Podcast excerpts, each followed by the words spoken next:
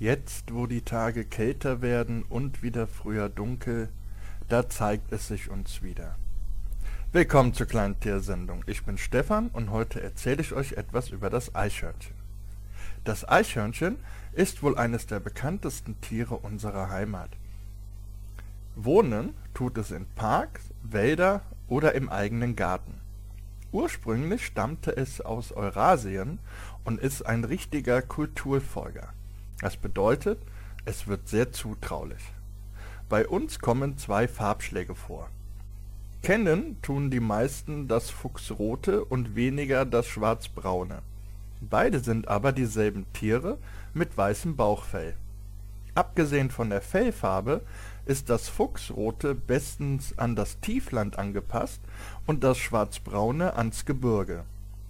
Interessanterweise sind die Ohrpinsel im Winter länger und das Fell bei beiden mehr gräulicher. Das ca. 50 cm lange und ungefähr bis zu 400 Gramm schwere Eichhörnchen ist bestens an das Baumleben angepasst, wo es fast ihr ganzes Leben verbringt. Es kann nicht nur geschickt die Bäume mit dem Kopf voran hoch und runter laufen, auch springt es zielsicher von Baum zu Baum und steuert den Kurzflug mit dem Schwanz.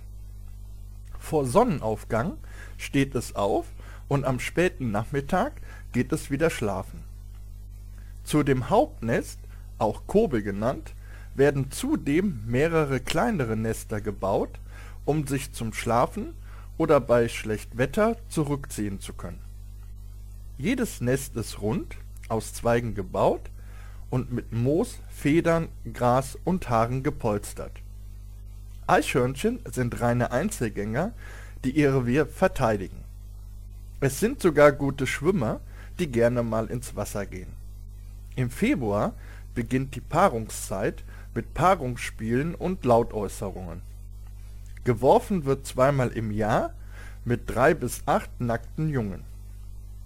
Zur Nahrung gehören Samen, Nüsse, Knospen, Blüten, Rinde, Beeren, Obst, Insekten und Krebstiere, aber auch Vogeleier und Nestlinge. Eichhörnchen halten keinen Winterschlaf, sondern eine Winterruhe.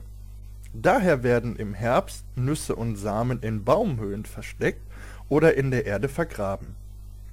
Die in der Erde nicht gefundene Nahrung hilft der Natur bei der Forstung. So, das war's für heute von der kleinen Tiersendung. Ich hoffe, es hat euch gefallen und bis zum nächsten Mal.